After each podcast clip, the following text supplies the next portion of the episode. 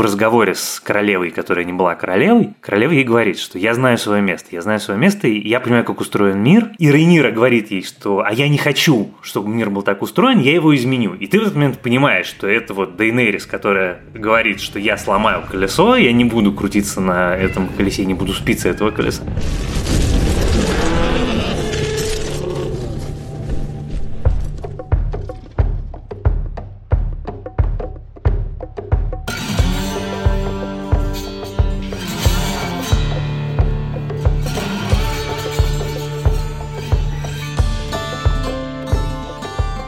Всем привет! Это подкаст в предыдущих сериях, и мы его ведущие Лиза Сурганова и Иван Филиппов.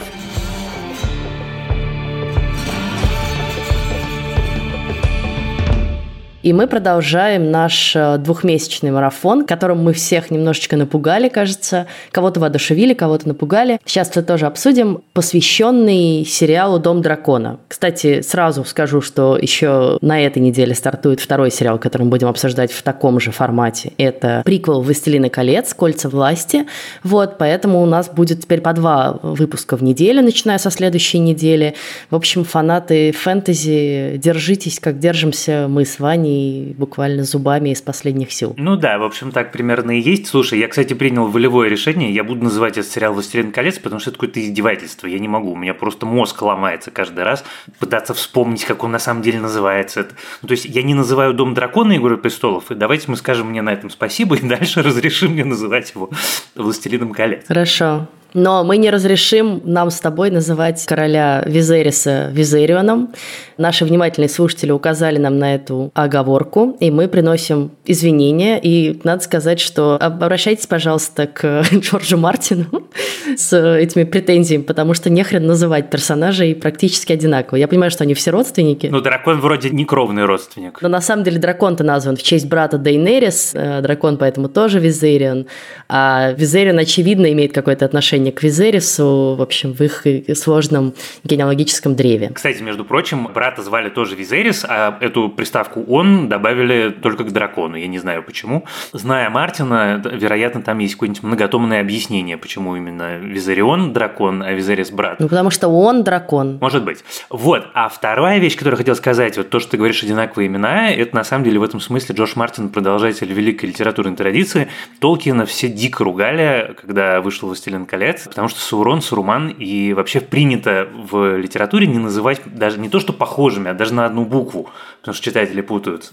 Так что, в общем, и тут Джордж Мартин не просто так это сделал. Арагорн, сын Араторна. Да-да-да. Так, вторая претензия, которая нам прилетела после предыдущего выпуска, заслуженная точно так же, это про спойлеры. Ну, понятно, что мы начинаем этот подкаст, и мы немножечко уже забегаем вперед и обсуждаем немного и то, чему будет посвящен весь сериал, а на самом деле про это есть огромное количество материалов уже, мы знаем, какие актеры кого сыграют на каком этапе, и в этом смысле совсем закрыть на это глаза, конечно, сложно, потому что мы знаем, что как минимум в сериале будут два временных периода. Сейчас, когда мы видим часть актеров юными, и вторая часть, когда часть актеров сменится на более взрослых, и в частности это касается Рейниры и Алисенты, главных наших героинь. Вот, ну, как бы совсем обойти вниманием этот факт, наверное, мы не могли. Но постараемся в остальном не спойлерить вам события предстоящие. Хотя, ну вот на мой личный взгляд, они для меня только делают все интереснее, потому что я знаю, что сейчас начнется что-то более острое, чем то, что пока наблюдается. Ты знаешь, а я, наверное, соглашусь с людьми, которые высказали нам эту претензию, потому что мне тоже нравится все узнавать из сериала, и, ну, как-то так просто интересней. С другой стороны, одна наша слушательница написала мне очень подробное сообщение в Телеграме, Инстаграме со всякими объяснялками. За это я был дико благодарен, потому что это, конечно, расширило мое понимание вселенной Джорджа Мартина. Если вы вдруг захотите без спойлеров мне что-нибудь объяснить, я вам буду тоже очень благодарен. Так вот, давай наконец обсудим вторую серию. Я хочу сказать, что смотрится на самом деле очень хорошо. Я понимаю, что мы сейчас с тобой это все обсудим, какие-то вещи, которые меня тоже немножко смущают, но выглядит это все совершенно космически. Во второй серии я еще не посмотрел, кто оператор, но отдельное такое удовольствие от того, как кадр выстроен, как из мглы появляется и тумана появляется гигантский замок, как появляются драконы. В общем, это все, конечно, невероятно. Давай обсудим, что, собственно, мы главное поняли из этой второй серии. Собственно, вот, наконец, оформляются черты будущего конфликта. Теперь мы видим более или менее намечающиеся два лагеря, которые будут главными противоборствующими силами в грядущей войне за престол. Ну, точнее, как бы мы видим даже сейчас пока не два лагеря, а несколько лагерей, но мы видим несколько сил, которые будут бороться и которые будут друг с другом объединяться. Пока самой одинокой у нас выглядит Рейнира, потому что что-то ее все как-то бросили, и вот подружка отца увела, и отец обманул как-то, ну, не обманул, но умолчал, скажем так, о том, что он собирается жениться на ее подруге. И дядя тоже себя странно ведет и претендует и на ее замок, и как бы на ее престол, делая вид, что ее не назначили наследницей. И пока что Рейниру ну, не окружают никакие могущественные союзники. У нее есть дракон. Да, ну дракон это очень важно, согласна.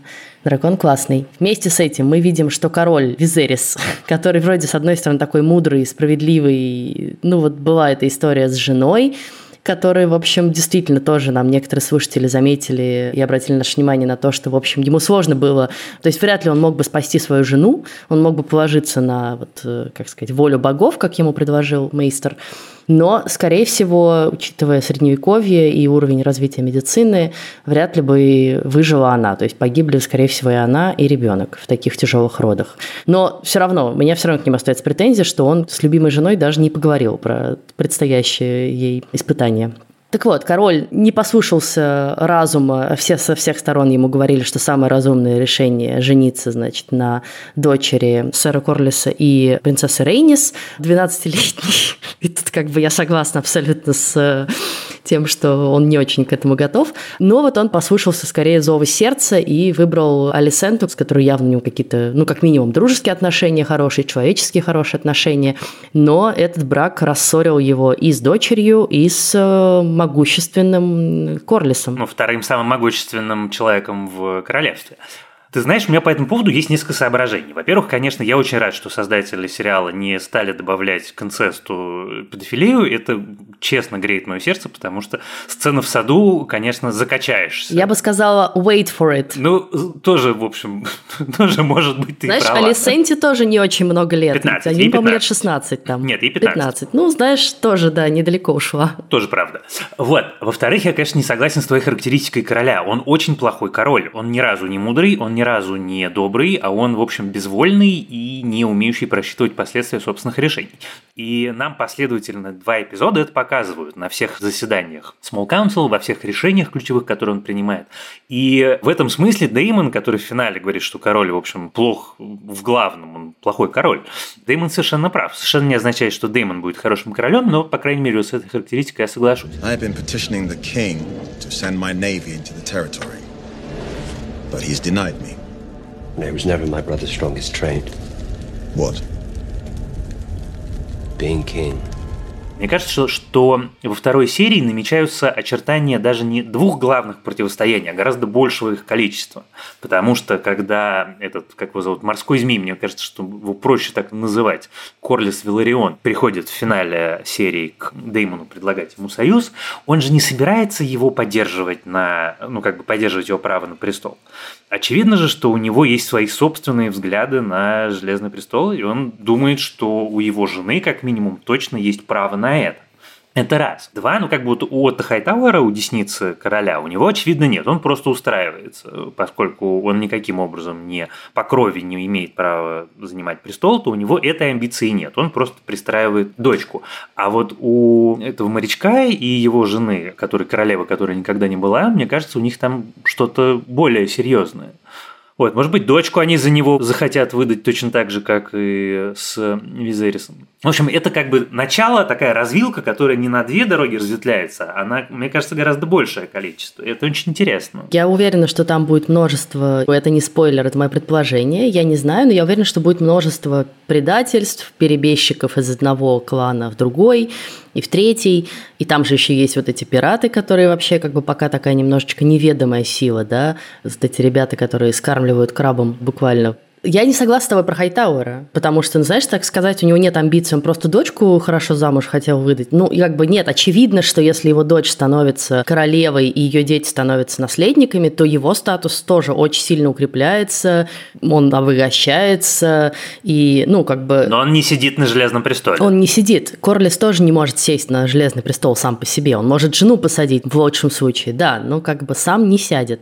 Но в этом смысле, конечно, там есть амбиции, там у всех есть амбиции, и в этом смысле там все хорошо, все достаточно амбициозные. А еще одна вещь, которую я хотел сказать ровно про этот момент, ну как бы про эту сцену, про сцену выбора, на ком он в результате женится. В этой сцене он мне напомнил, конечно, Роба Старка, который не женился так же, как и вот Визерис не женится на том, на ком ему стоило бы жениться, и все было бы хорошо. Так Роб Старк, как мы помним, не женился на дочке лорда, который потом устроил ему красную свадьбу. И это был тоже такой очень важный поворот поворотный момент. И, конечно, вот эта вот мысль, которую Мартина, очевидно, очень волнует, что в тот момент, когда облеченные властью мужчины думают не головой, а другими частями тела, что это, конечно, путь к гибели не только их собственной, но и, в общем, людей, которых они любят. А сердцем, Ваня. Я сердцем, между прочим, и имел в виду. Я в первом эпизоде отмечал переклички с именами, когда там все приносили ей клятву. А во втором эпизоде, конечно, переклички тематические. Вот то, что я сейчас сказал про Робу Старка, и штука, которая, мне кажется, главной такой системообразующей в втором эпизоде, конфликт Рейнирис, которая в разговоре с королевой, которая не была королевой, Королева ей говорит, что я знаю свое место, я знаю свое место, и я понимаю, как устроен мир, и Рейнирис не согласна. Рейнира. Рейнира. Это пройдет некоторое время, прости, пожалуйста. И Рейнира говорит ей, что «а я не хочу, чтобы мир был так устроен, я его изменю». И ты в этот момент понимаешь, что это вот Дейнерис, которая говорит, что я сломаю колесо, я не буду крутиться на этом колесе, не буду спиться этого колеса. When I'm queen, I will create a new order. Oh, I wish that could be Rhaenyra. Here is the hard truth, which no one else has the heart to tell you. Men would sooner put the realm to the torch than see a woman ascend the Iron Throne. И это такие отсылки к будущему, которые не просто подмигивания, а которые ну, действительно они содержательные, потому что очевидно, что изменить мир не получилось, если Дейнерис приходится, соответственно, заново все это делать. И вообще, в принципе, вот то, что у эпизода, в нем может быть не так много событий, что меня смущает, но в том, что у эпизода есть тема, которая его связывает целиком, о женской несвободе поскольку там все женские персонажи на протяжении этой серии Рейнира, 12-летняя девочка, 15-летняя дочка от якобы жена, на самом деле, наложница Деймона, они все себе не хозяева. Они вот на протяжении всей серии, они не совершают своего выбора, за них его совершает кто-то еще. И вот такая, ну как сказать, сценарная цельность мне страшно нравится. Ну, я думаю, что это даже глобальнее тема, на самом деле, и сериалы тоже, да, именно вот как бы не просто борьба за власть, власть – это скорее, ну, такой очень общая тема и более прицельно, да, это именно место женщин в этом. И не случайно все таки Рейнира пока что выглядит как главный претендент на главную героиню сериала, хотя, как мы помним, Мартин любит вдруг взять и убить кого-нибудь, но надеюсь, что будет не так. Так вот, с одной стороны, я с тобой согласна, с другой стороны, как раз Рейнира-то совершает действия, которые ей не разрешают делать, и она единственная, кто их совершает, она уже начинает ломать этот порядок, и она не согласна с тем, что ей не дают предпринимать собственных решений, она выбирает сама рыцаря, который будет охранять, и, собственно, сама отправляется на переговоры с Деймоном, когда ей эксплицитно запретили это делать. И в итоге выходит из них победительницей, что понятно, что где-то ее гордыню тоже накажут, потому что, ну, как бы, слишком у нее как бы складывается, и слишком она пока самодовольная. И мы тоже знаем, что в этом мире как бы так долго нельзя. Тебя точно прилетит за это. Вот, но пока что, да, она единственная женщина, которая готова хотя бы принимать самостоятельные решения. Вот, потому что все остальные ты прав. И возвращаясь к их диалогу с Рейнис, вот с этой королевой, которая никогда не была, она же ей еще одну важную вещь говорит. Она говорит, да, что мужчины скорее устроят тут как бы кровавую баню и все сожгут, чем дадут женщине взойти на железный трон. И это тоже важная отсылка к событиям, которые мы будем наблюдать в «Игре престолов», но там только еще и женщины как бы тоже будут устраивать между собой кровавую кровавую баню. Дейнерис сама ее устроит и взойдет таки на этот престол, но, в общем, ненадолго. Мне очень нравится, ты сказала про Дейнерис, которая ненадолго зайдет на престол. Я нашел в Твиттере прям целые аккаунты, посвященные поиску вот этих пасхальных яиц. И последний кадр «Игры престолов» и первый кадр «Дом драконов» там сравниваются с «Тронный зал». И это очень круто. Я не знаю, нарочно это или нет, но вообще, конечно, стоит в Твиттере подписаться на хэштег на английском, соответственно, House of the Dragon. Там прямо залежи каких-то ценнейших штук. Но я думаю, знаешь, про что еще? Я думаю про то, что когда Деймон сейчас с этим морским волком договорится, то вещь, которую сделает Деймон, будет ровно тем, что предлагала э, Рейнира, что он возьмет своего дракона и полетит и пожжет этих пиратов. Хотя я не читал книжку, поэтому я не могу вам ничего заспойлерить, я могу только догадаться. Но мне очень понравился последний кадр с этим пиратом, который в полумаске краба. И я так понимаю, что если нам его так активно представляют на протяжении двух серий, то он тоже не просто ему суждено сгореть в драконьем огне, а он там какую-нибудь роль еще сыграет. Ну и вообще мне, конечно, пока не хватает новых героев. Они потихонечку появляются, их парочка появилась, но вот этого вот многообразия и полифонии, которые были в «Игре престолов» и который тогда очень многих страшно раздражал, на самом деле вот здесь мне этого скорее не хватает.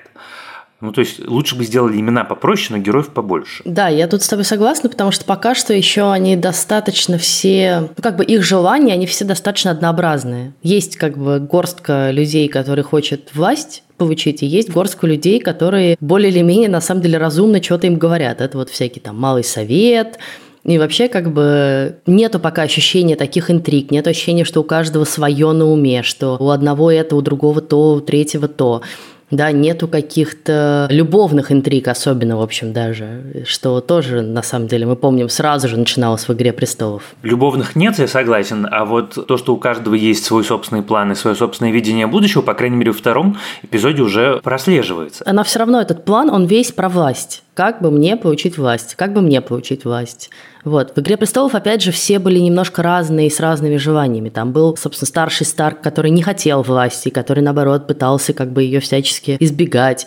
Были его дети, которые хотели чего-то своего. Ну и так далее, и так далее, и так далее. Ты знаешь, а мне пока продолжает сериал нравиться, хотя он не... Ну, то есть, вот, там, я не знаю, я сейчас смотрю сериал «Шервуд», вот сериал «Шервуд», я понимаю, что у меня войдет там, ну, я не знаю, в десятку или в двадцатку очень много хороших сериалов в этом году, лучших. А «Дом драконов» пока просто хороший сериал.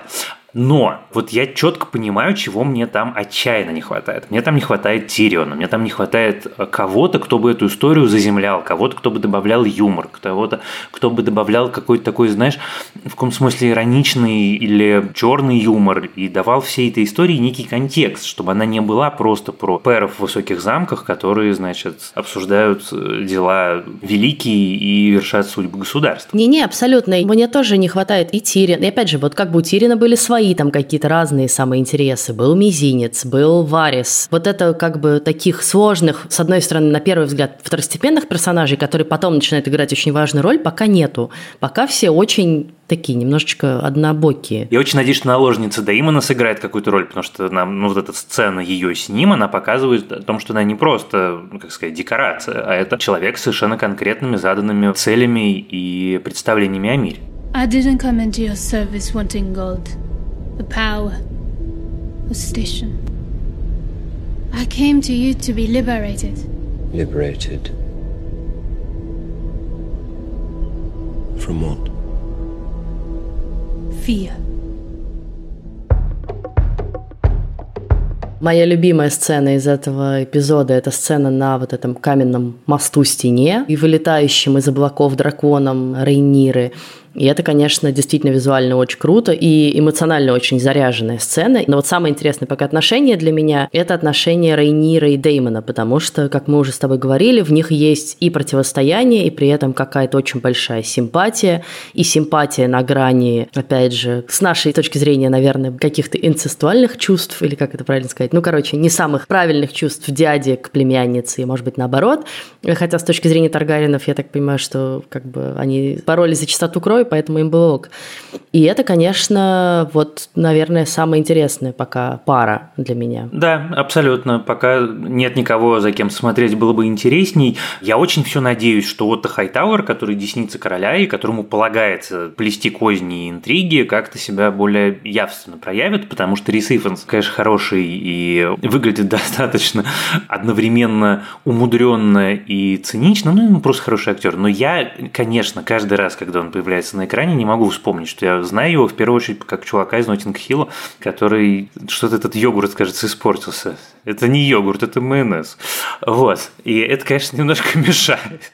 Да, ну и тут еще важно сказать про несколько заброшенных как бы мостиков. Вот помимо того, что мы уже сказали, что понятно, что что-то будет вот с этими пиратами, которые скармливают людей крабами, важное происходить, что надо следить за миссарией, которая наложница Деймона, что интересно, куда вырулит вот этот союз, если это союз действительно Корлиса и Деймона. Но есть еще несколько таких проброс вещей, которые просто хочется сказать. Во-первых, упоминание вот в этом разговоре 12-летней э, маленькой девочки и короля Визериса, они обсуждают драконов. И в частности, она его, помнишь, спрашивает, а вот где дракониха в Хагар? По-русски я прочитала, она так транслицируется, или в Вагар. Ну, в общем, самая какая-то большая и такая вот э, легендарная дракониха, на которой завоевывали Вестерос. Она жива, как говорится, где-то она там гнездится, находится, где-то ее то ли видят, то ли слышат. Как бы я надеюсь, что в какой-то момент кто-то отправится на ее поиски или кто-то ее как бы случайно найдет. Есть э, явное грядущее противостояние вот этого сэра Кристона Коула, которого выбрал Рейнира, значит, в защитнике. В Кингсгард. Да, в Кингсгард. И Деймона, который явно не простит ему того, что тот его победил на турнире. И это тоже интересно. И, конечно, интересно, как будут развиваться отношения Рейнира и Алисенты, потому что, очевидно, Рейнире очень тяжело это предательство будет пережить. Там же очень важный нюанс, что она же не просто, я уверен, что это все и так считали, но тем не менее, на всякий случай проговорю, что что это не просто предательство подруги, это же очень важный момент, она может подарить наследника, который заберет у Рейнира трон. Это же самое важное.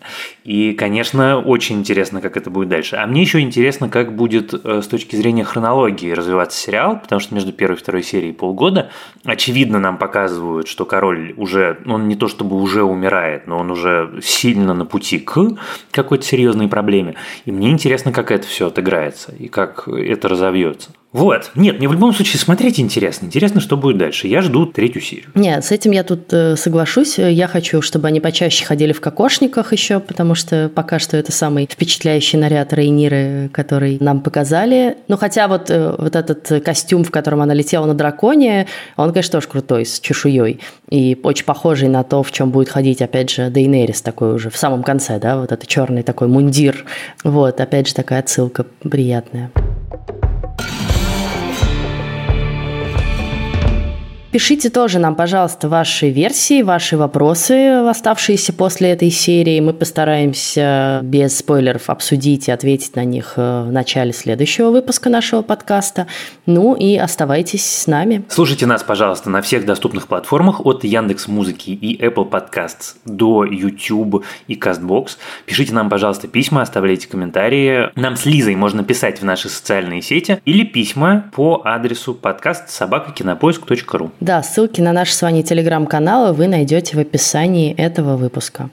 Помогали нам в записи этого выпуска продюсер Бетси Исакова и звукорежиссер Клер Кусто. Спасибо им большое. А с вами были Лиза Сурганова и Иван Филиппов. До скорой встречи. Пока.